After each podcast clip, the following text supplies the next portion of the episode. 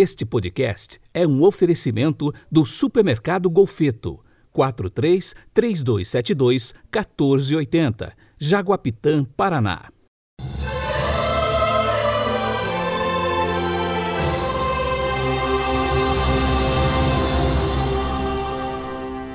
Terça-feira, 27 de abril de 2021.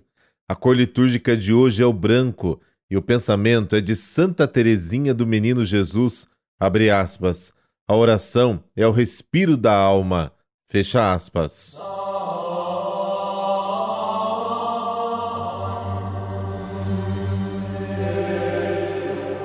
Pelo sinal da Santa Cruz, livrai-nos Deus, nosso Senhor dos nossos inimigos.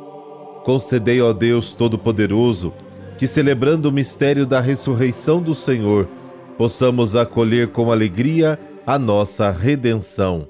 Amém.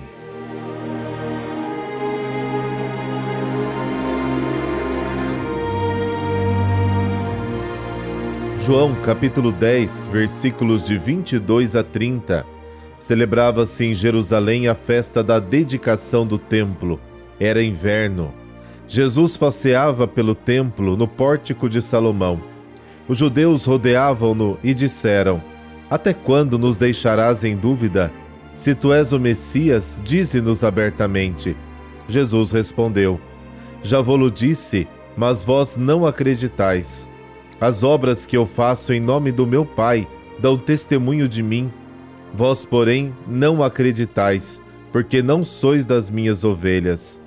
As minhas ovelhas escutam a minha voz, eu as conheço e elas me seguem.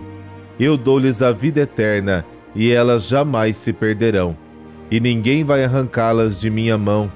Meu Pai, que me deu essas ovelhas, é maior que todos, e ninguém pode arrebatá-las da mão do Pai. Eu e o Pai somos um. Palavra da salvação, glória a vós, Senhor.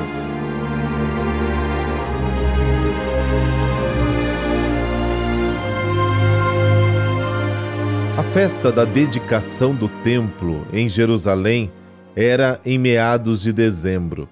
Com essa solenidade, os judeus celebravam o aniversário da purificação do templo, realizada por Judas Macabeu.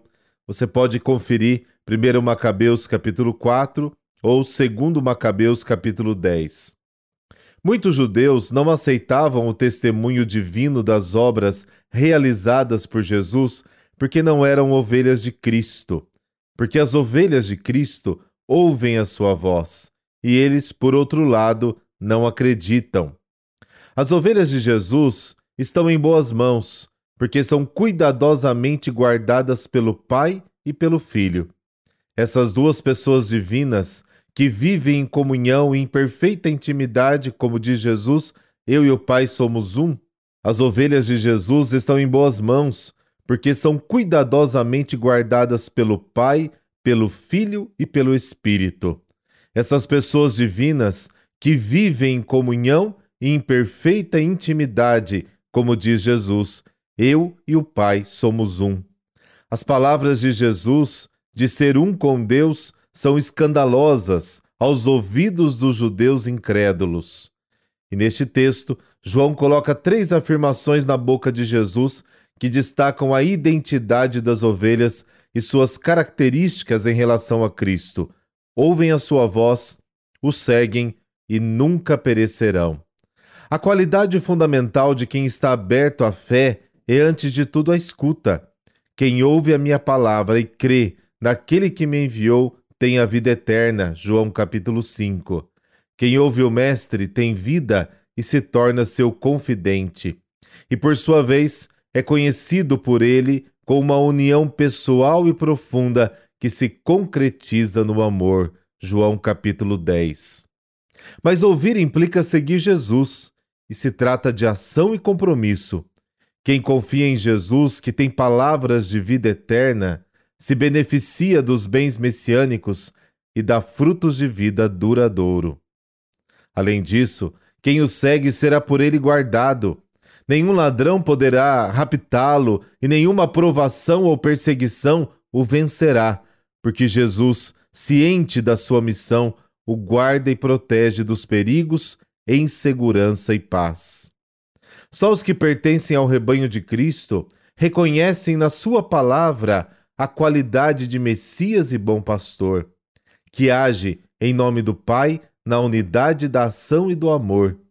Aquele que crê, ao contrário de quem não é ovelha de Cristo, sente em sua própria vida o Senhor, que lhe dá segurança, porque nele vê o Pai que lhe dá a vida eterna, que é o conhecimento do Pai e do Filho.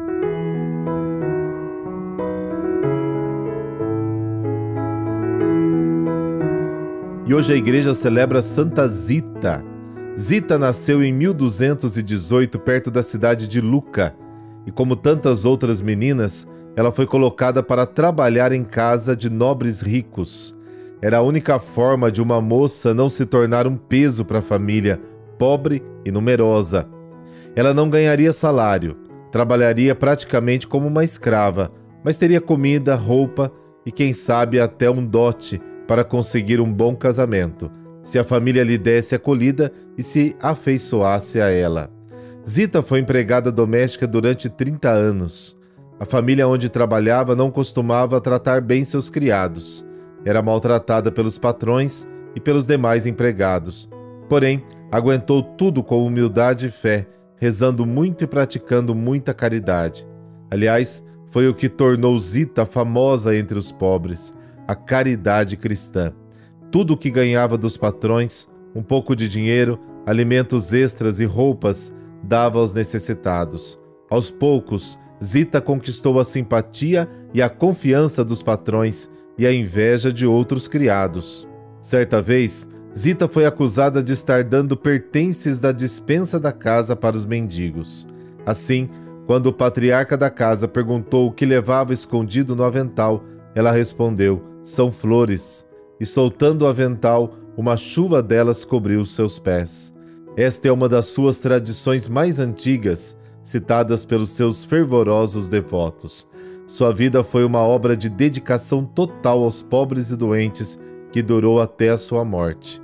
O seu túmulo na Basílica de São Frediano conserva até hoje o seu corpo que repousa intacto. Santa Zita é padroeira das empregadas domésticas. Por intercessão de Santa Zita, dessa bênção de Deus Todo-Poderoso, Pai, Filho, Espírito Santo. Amém. Uma boa terça-feira para você.